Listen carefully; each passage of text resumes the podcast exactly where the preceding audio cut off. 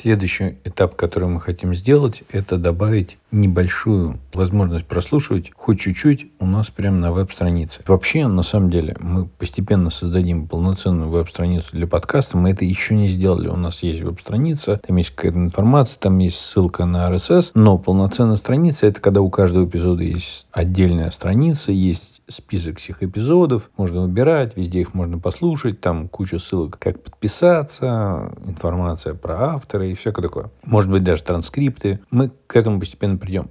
Сегодня мы хотим сделать очень простой шаг. Это добавить такую возможность послушать первые несколько эпизодов. Что я хочу сделать? То есть я взял первые 12 эпизодов и склеил их все в один эпизод. Такой один большой кусочек. Получилось примерно около получаса. И сделал это, во-первых, в хронологическом порядке. То есть сначала идет первый, второй и так далее до 12. Потому что обычно их слушают в обратном. Ну, в рамках нашего подкаста, мне кажется, правильней слушать все-таки по порядку. Вот, я это сделал, получил новый mp3 файл и загрузил его на сервер. То есть он, я его назвал тоже в ту же самую папку, у нас папка и tpxm-all. .mp3. Назвали этот файл. Сейчас я хочу добавить небольшую возможность, чтобы это можно было просто открыть и послушать на веб-странице. Есть куча разных плагинов и каких-то там аудиоплееров, которые позволяют это делать. Они более симпатичные, более классные, чем простая базовая функция. Но сегодня мы добавим просто самое-самое базовое, что можно сделать. Это в последнее время стало частью HTML. И не надо никаких там программирования, никакие плагины, ничего. Просто в таге, то есть внутри HTML, прямо пишем. Этот таг называется аудио